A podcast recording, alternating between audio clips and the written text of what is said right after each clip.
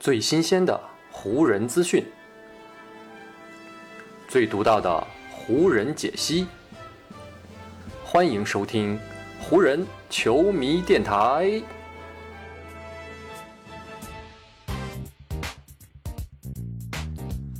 北京时间三月十六日，欢迎各位收听全新一期的湖人总湖人球迷电台。我是各位的湖人球迷朋友戴高乐，感谢各位如约打开这一期的电台节目。湖人的本赛季打到了现在，这支球队出现的问题可以说是不胜枚举了。而在最近的这几场比赛当中啊，特别呢是在几场有机会争取胜利的比赛里，湖人的有一个问题是变得格外的突出。这个问题呢，就是湖人队的开局实在是太过于慢热了。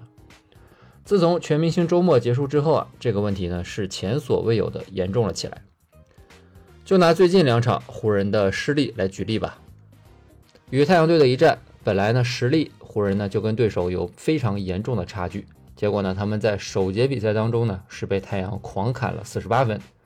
这个得分呢也是创造了湖人队历史上的一个新的耻辱记录。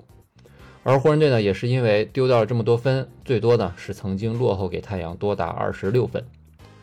而到了前一场跟猛龙队的比赛呢，回到主场的湖人依旧呢还是没有解决这个开局慢热的问题。比赛开始之后呢，他们先后被对手打出过二比二十一以及呢六比三十这样的非常离谱的比分。首节打完的时候呢，湖人队全队也仅仅得到了十二分，落后对手的差距是多达二十一分。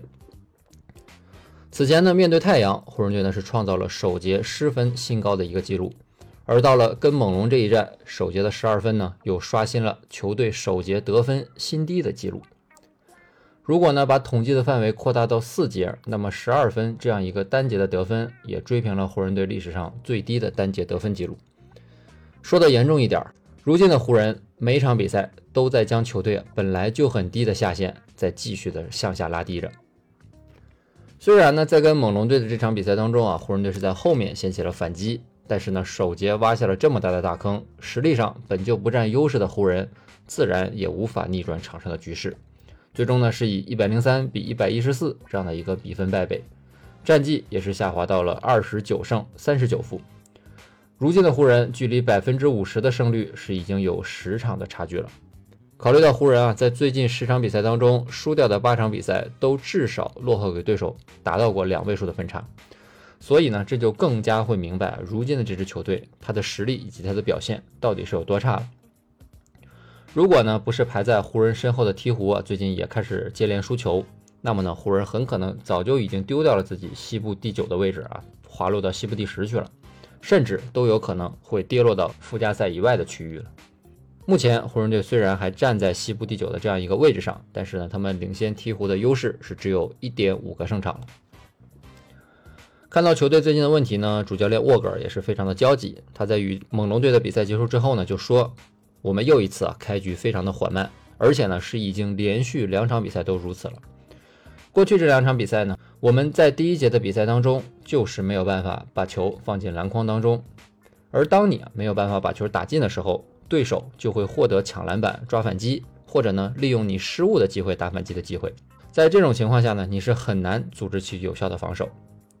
我觉得呢，我们的球员在开局阶段的努力程度是没有问题的，但是我们的进攻是让我们自己处在了非常艰难的处境当中。就像沃格尔所说，湖人队如今很大的一个问题，其实呢就是在进攻端。全明星结束之后的这段时间里呢，湖人队在已经打完的十场比赛的第一节，进攻效率啊，如果换算成每百回合的得分是只有九十四点七分，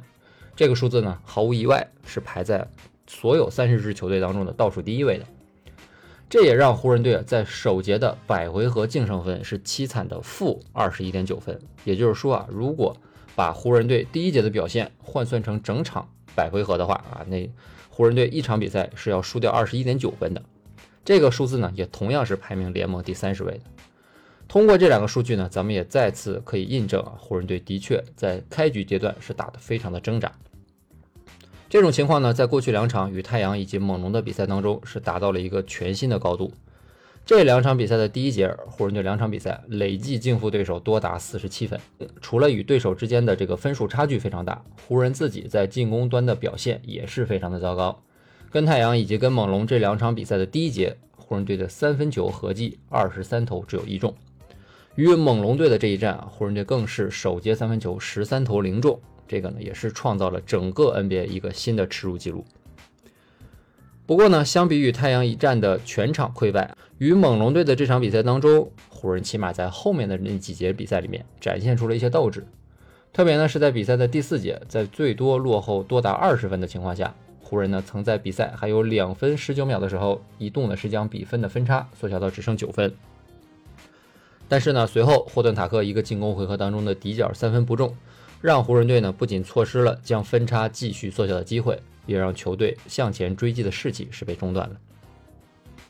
这已经不是湖人第一次在比赛的下半场掀起反击的势头了。但是呢，除了在少数啊面对实力比较有限的队伍的比赛当中，大多数的比赛啊，比如与猛龙这一场，对手呢都能够及时的稳住阵脚，重新的抢回对比赛的主控。比如呢，塔克在赛后就这样说：“他说呢，最近的几乎每场比赛我们都是如此，我们呢会让自己一开局就掉进一个大坑当中。”然后呢，再争取把自己挖出来，这样的情况啊，真的是太多了。也正是湖人队啊这种后半段发力的情形啊，多少呢也让球队对于未来还保留了一丝希望。比如沃格尔他就说啊，我们的球员们呢，他们在场上还是会继续的坚持战斗，争取呢能够留住比赛的悬念。